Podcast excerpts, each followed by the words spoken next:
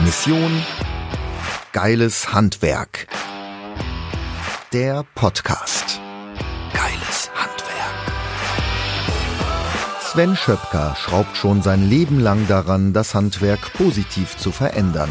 Der mehrfach ausgezeichnete Unternehmer, Redner und gelernte Tischler ist ein Macher und möchte das Handwerk in ein vollkommen anderes Licht rücken. Sven packt die Dinge an. Mission Geiles Handwerk.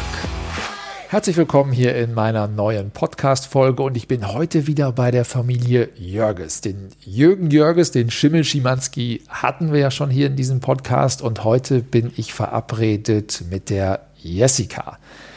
Und Jessica ist für mich deshalb so eine beeindruckende Persönlichkeit, weil Jessica als Frau auf der einen Seite und dafür meine allergrößte Hochachtung Karriere im Handwerk macht und zum Zweiten in jungen Jahren schon so unglaublich viel im Handwerk nicht nur erreicht hat, sondern auch erlebt hat. Und deswegen herzlich willkommen heute hier in meinem Podcast, liebe Jessica. Hallo, ich freue mich. Ja, erzähl doch mal, was machst du? Was ist dein Grund gewesen, warum du ins Handwerk gekommen bist? Und ähm, ja, erzähl uns einfach mal ein bisschen was über dich. Ja, ich bin 22 Jahre alt, bin Maler und Lackiererin, seit diesem Jahr auch ausgelernte Malermeisterin. Okay, sehr und, gut. Ähm, ja, ich habe in dem Beruf angefangen nach meinem Abi 2016, habe dann eine verkürzte Ausbildung gemacht, habe zwei Jahre gelernt äh, und 2018 dann als Innungsbeste meine wow. Ausbildung abgeschlossen. Das war irgendwie immer so mein kleines Ziel, mhm. den Jungs in der Berufsschule zu zeigen, dass ich da nicht nur einfach so durchlaufe, weil Papa einen Betrieb hat, sondern dass da auch was dahinter steckt. Und dann hat die ganze Geschichte relativ Fahrt aufgenommen, was so ähm, ja das Berufliche angeht, weil nach dem Innungsbesten mhm. durfte ich an Berufswettbewerben teilnehmen und ähm, war dann Landessiegerin in Hessen und bin dann zum Bundesleistungswettbewerb eingeladen worden, habe den Bundesleistungswettbewerb für mich entschieden und dort gewonnen und bin ins Nationalteam der Maler. Wow. Gekommen und ja, dann ging es auch noch weiter bis zur Weltmeisterschaft und das ist bis jetzt, glaube ich, so mein berufliches Highlight. Also allein bis hierhin könnte ich ja schon tausendmal gesagt haben, wow, also erstmal mega cool, dass du gesagt hast auf der Berufsschule, ich muss den Jungs mal zeigen, wo die Messlatte ist. Ähm, also als Beste abgeschlossen, mega cool. Und dann über die verschiedenen Wettbewerbe bis zur Nationalmannschaft. Also ganz ehrlich, bis äh, vor kurzem wusste ich gar nicht, dass es eine Nationalmannschaft gibt. Wie kommt man dorthin? Was macht man dort? Also die Nationalmannschaft ist äh, wirklich kommt nach dem Bundesleistungswettbewerb zustande. Also es werden jährlich die drei Besten oder die drei Sieger von dem äh, Bundesleistungswettbewerb ausgewählt und die kommen ins Maler Nationalteam zusammen mit den drei vom vorherigen Jahr. Man ist dort mhm. immer für zwei Jahre aktives Mitglied, dann wird man zum inaktiven Mitglied und ähm, ja, in der Zeit haben wir zum einen eine große Repräsentationsaufgabe von den deutschen Malern natürlich. Wir versuchen unser Berufsbild so gut wie es geht nach außen zu präsentieren mhm. und junge Leute ja zu animieren, sich den Beruf anzuschauen. Zum anderen haben wir aber auch Fortbildungen und lernen natürlich weitere neue Sachen, ähm, neue Techniken, neue Arten, wie man zum Beispiel lackieren kann und bilden uns da auch weiter. Und dann gibt es natürlich noch die große Qualifikation für den ähm, entweder europäischen Berufswettbewerb oder den, den weltweiten Berufswettbewerb Euroskills oder WorldSkills. Mhm. Und WorldSkills 2019 war in Kasachstan. Da bist du mit der nee, Nationalmannschaft. In Kasan. Kasan, okay. Russland. Kasan, Russland, sorry. Genau. Ähm, war in Kasan und dort bist du mit der Nationalmannschaft hingefahren und hast an diesen Weltmeisterschaften der Berufe, so will ich es mal übersetzen, teilgenommen. Genau. Erzähl uns was von dieser wahnsinnigen Veranstaltung. Also man muss ein Stück weiter vorne anfangen. Ich ähm, durch auf diese großen Berufswettbewerbe bin ich eigentlich erst gekommen ähm, nach dem Landeswettbewerb, als zufällig äh, von Hessen aus noch Plätze frei waren für die Europameisterschaften in Budapest. Mhm. Und da durfte ich als Zuschauerin mitfahren und das war gigantisch. Also ein riesiges Messegelände, man läuft da rein, man sieht zehn LKWs, 15 Traktoren und lauter Jungs und Mädels, die daran arbeiten, weil jeder sein eigenes Fahrzeug hat, mit dem er da was macht, über die Landschaftsgartenbauer, die innerhalb von drei Tagen einen kompletten Vorgarten mit Wasserlauf dort installieren und bauen. Ähm, die Maler, die an Tag eins da weiße Wände haben und am letzten Tag ist alles bunt. Mhm. Das hat mich so geflasht, dass ich gesagt habe, oh, wenn ich da die Chance kriege, dann will ich das auch mitmachen. Ja. Und dann kam der Wettbewerb für die Qualifikation und da habe ich mich so reingehängt. Ich habe wochenlang hier zu Hause trainiert. Und ja, dann hat es endlich geklappt und dieses Erlebnis, das war gigantisch. Also klar, die Weltmeisterschaft ist noch größer als die Europameisterschaft, weil viel mehr Länder noch teilnehmen. Aber es ist einfach so, ich habe noch nie in, eine ja, eine Veranstaltung gesehen, wo Handwerk beziehungsweise allgemein Ausbildungsberufe so gewertschätzt werden von den Zuschauern, von den Experten, die dort ähm, uns unterstützen, die uns dort bewerten, von den Teilnehmern untereinander.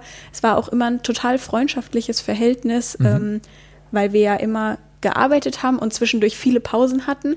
Und wenn gearbeitet wurde, war jeder bei sich. Aber sobald Pause war, haben sich alle normal unterhalten und es war total freundschaftlich und man konnte wirklich Kontakte knüpfen. Es war gigantisch, einfach nur mhm. Wahnsinn. Klingt super. Wie ist das bei, wie ist das so mit der Stimmung auf so einer Veranstaltung? Wenn man, wenn, wenn du sagst, da waren Zuschauer, ähm, gab es sowas wie eine Eröffnungsfeier, ein Schlussevent? Wie, wie kann man sich das vorstellen konkret, so eine Weltmeisterschaft? Ist das wie beim Fußball? Ist das mit Olympia zu vergleichen? Wie, wie kann man sich das vorstellen? Auf jeden Fall. Also auf jeden Fall vergleichbar mit Olympia oder einer Fußball-Weltmeisterschaft. Wir hatten die Eröffnungsfeier im Fußballstadion in Kasan voll besetzt ähm, haben hinten in den Katakomben sozusagen vom Stadion alle gewartet. Mhm. Und es ist dort so typisch, jede Nationalität hat ihr eigenen Schlachtrufe, Motivationssprüche und dann fängt es irgendwo in einer Ecke an. Ein Land fängt an, ähm, diese ganzen Sprüche zu rufen. Alle steigen irgendwann mit ein. Allein die Stimmung hinter dem Stadion ist schon gigantisch. Mhm. Und wenn man dann reinlaufen kann und läuft so wirklich eine Runde in dem Stadion, und alle jubeln einem zu. Es gibt ein Riesenfeuerwerk, die Eröffnungsshow. Allein dafür lohnt es sich, da gewesen zu sein. Ja. Da hat man noch keinen Tag gearbeitet.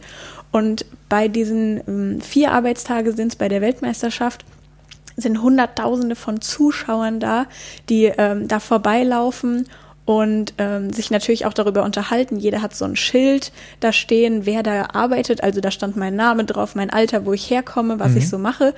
Und man hört das beim Arbeiten schon. Also ich habe keine, kein Wort verstanden, was gesagt mhm. wurde, aber mhm. ich habe immer meinen Namen gehört. Ja. Da habe ich so, oh, jetzt wird wieder über mich geredet. Aber ähm, es ist halt total wichtig, da trotzdem fokussiert zu bleiben. Und es war auch, ja, wie eine Challenge. Mhm. Wirklich auch für mich, dass man trotzdem fokussiert bleibt, in seinem Zeitrhythmus bleibt, sich da nicht ablenken lässt. Und dann, wenn der letzte Tag kommt und auch da stehen Tausende von Menschen um diese, allein nur um das Malerareal rum, und jubeln einem zu, weil man das geschafft hat. Das ist der Wahnsinn. Und dann die Abschlussfeier, ähm, genauso groß wie die Eröffnungsfeier mit der Medaillenübergabe. Das ist einfach nur wirklich brutal, gigantisch. Ich, man kann es eigentlich gar nicht in Worte fassen, man muss es mal gesehen haben. Hammer. Also ich bin äh, schwer beeindruckt. Ich habe auch einige Bilder von der Veranstaltung gesehen. Es ist wirklich äh, sensationell äh, und großartig, dass du natürlich ähm, Deutschland auf dieser Veranstaltung äh, vertreten hast. Wenn ich daran denke, was dort für, ich sag mal, Aufgaben auf dich gewartet haben, ähm, wie muss man sich das vorstellen? Wenn jetzt jemand da draußen ist, der Maler gelernt hat, ähm, was waren das für Aufgaben, die du dann machen musst? Du hast gesagt, es geht vier Tage. Und ähm, was musstest du in den vier Tagen machen? Also es sind ähm, ganz verschiedene Aufgaben. Wir haben über eine Mustertapete tapezieren, über Tür lackieren, sowohl eine Handlackierung als auch mit einer Spritzpistole, also gespritztes Lackieren. Dann ähm, eine kreative Technik machen. Da darf jeder ähm, Kandidat zeigen, was er möchte. Die anderen sind für alle gleich. Mhm. Und ähm, dann hatten wir Farben nachmischen, ist auch was, ähm, was dort total wichtig ist. Also man kriegt Musterplatten vorgelegt, die sind schon gestrichen und darf, äh, soll die dann nachmischen und zwei Töne, die sozusagen genau harmonisch dazwischen liegen. Mit den Farben wird dann ein Schnelligkeitswettbewerb gemacht. Da bekommt man ein Muster hingelegt, hat 15 Minuten Zeit, sich dieses Muster einzuprägen. Das ähm, wird ist meist eigentlich mit, wie mit Klebebändern abgeklebt mhm. und die Felder, die übrig bleiben, die nicht abgeklebt sind, müssen in diesen verschiedenen Farben dann gestrichen werden. Und dann geht es um Genauigkeit, um Deckkraft, um ist das Muster richtig und natürlich um die Zeit. Also dann wirklich unter Druck und ähm, maximal anderthalb Stunden, weil dann wird einem das Ganze auch wieder weggenommen. Okay. Und wer anderthalb Stunden braucht, ist zu langsam. Das, das, das heißt, vier Tage höre ich raus, Attacke, wenig Schlaf. Wie viel hast du geschlafen pro Nacht? Ehrlich gesagt, geschlafen sogar relativ viel, Okay. weil man nach dem Wettbewerb in das Dorf der Kandidaten kommt und ähm, ja, man kann da draußen noch rumlaufen und ein bisschen da feiern, aber ähm, habe ich nicht geschafft. War ich zu müde für. Okay. Deswegen hinlegen, schlafen, morgens aufstehen, da wieder Vollgas geben und dann am Ende, wenn alles vorbei ist, die Sau rauslassen. Das ist der bessere Weg. Ja, aber es klingt wirklich schon richtig, richtig cool nach Olympia, was du so erzählst mit dem olympischen Dorf, so will ich es mal bezeichnen, mit der großen Eröffnungsveranstaltung, Abschlussveranstaltung. Also ganz, ganz toll. Und ähm, ja, ich bin eigentlich nach wie vor mega begeistert über dieses Event. Was ich nur nicht verstanden habe, ist, warum dieses Event in Deutschland eigentlich nahezu komplett unterm Radar läuft. Also offen und ehrlich, ich kannte das bis vor kurzem auch nicht, diese World Skill, diese Weltmeisterschaft der Berufe. Und deswegen finde ich es so großartig, dass du dich im Allgemeinen ja auch, neben den Dingen, über die wir gerade gesprochen haben, megamäßig fürs Handwerk einsetzt und zwar über bunte Zukunft. Erzähl uns was zu bunte Zukunft. Was ist die, was ist die Idee dahinter? Mission Geiles Handwerk. Deine Frage. Bunte Zukunft ist mein Blog beziehungsweise mein ja, Account, mit dem ich im Internet auftrete. Ähm, ich habe den gestartet 2016, als ich meine Mhm. Ausbildung angefangen habe und wollte darauf eigentlich nur so kommunizieren, was mache ich eigentlich den ganzen Tag so als Maler und Lackiererin, was sind so die Schritte von der Ausbildungswahl, ja wie so ein Ausbildungstagebuch eigentlich, gute Tage, schlechte Tage zeigen, ähm, damit man so einen Einblick bekommt, wie ist es in dem Beruf und zwar ungeschönt, weil ja, von der Handwerkskammer und von Innungen, das wird immer alles so super positiv und yay, komm ins Handwerk. Klar will ja jeder positiv dafür werben, aber dass es halt auch irgendwann mal anstrengend ist, dass man da dreckig werden kann, dass man so, ja, man einen echten Eindruck von einem Beruf bekommt, damit ich auch sagen kann, ah ja, das hört sich voll cool Mhm. an, da kann ich mich mit auseinandersetzen, da kann ich mich mit identifizieren oder halt, ah, vielleicht ist das nichts für mich. Einfach mal ein echtes Bild zu geben, das war so der Grundgedanke. Und ja, habe das nach der Ausbildung natürlich auch weitergeführt, wie das dann ist als Geselle auf der Baustelle. Und äh, es wird natürlich auch jetzt weitergeführt, wie es ist, als Jungmeisterin ähm, auch in so einen Betrieb einzusteigen, da ähm, immer mehr Fuß zu fassen, mittlerweile die eigenen Lehrlinge dann ausbilden, die anlernen. Ähm, ja, ist total vielfältig und spannend und macht extrem viel Spaß. Super. Was hast du da so für ein Feedback bekommen? Also es ist grundweg eigentlich positiv. Ähm, ich hatte eigentlich noch nie wirklich negative Sachen auf meiner Seite. Ähm, ich habe sehr viele Mädels auch, die mir schreiben, ähm, dass sie unglaublich motiviert sind äh, von meinem Blog und gerade auf Instagram dann schreiben, ja, ich schaue dir immer zu und ich bin jetzt auch in der Lehre und ich habe jetzt auch bald meine ersten Lehrgänge und ich freue mich schon total drauf. Das ist natürlich super, solches Feedback zu bekommen. Aber allein auch der Austausch, wenn andere Leute ja mir Fragen stellen, sagen, ah, du hast das doch schon mal gemacht, kannst mir dafür Tipps geben. Ähm, das macht mir super viel Spaß, da so meine Erfahrungen weiterzugeben. Mega, mega cool, was du alles fürs Handwerk machst. Wir schreiben alle Stellen, an denen man dich erreichen kann. Also die Website natürlich buntezukunft.de, aber auch dein äh, Instagram-Account, wenn du magst, schreiben wir in die Show Notes. Das heißt, wer dann sagt, hey, das, was die Jessica hier erzählt hat im Podcast, äh, das hat mich begeistert. Ich möchte mehr übers Handwerk erfahren. Ich möchte mehr darüber erfahren, wie man auch als Frau im Handwerk Karriere machen kann. Ich finde das großartig, weil im Handwerk brauchen wir die Frauen. Auch wenn es die Männer nicht immer gerne hören. By the way, die Frauen sind nun mal die intelligenteren Wesen auf diesem Planeten und deswegen brauchen wir Frauen im Handwerk. Mission Geiles Handwerk. Der Feierabend.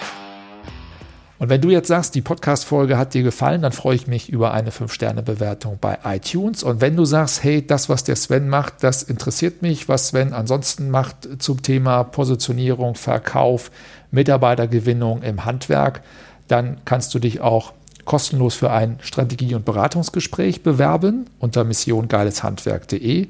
Und in den Shownotes findest du natürlich auch alle Links zu meinem YouTube-Kanal, zu ähm, meinem Instagram-Channel, also überall dort, wo du mich findest, das findest du alles in den Show Notes. Das war's für diese Podcast-Folge. Jessica, nochmal vielen Dank, dass du bei mir warst. Ich wünsche dir weiterhin mit deinem Weg, mit deinem Karriereweg im Handwerk alles Gute und bis bald mal. Vielen, vielen Dank. Mission Geiles Handwerk. Der Podcast.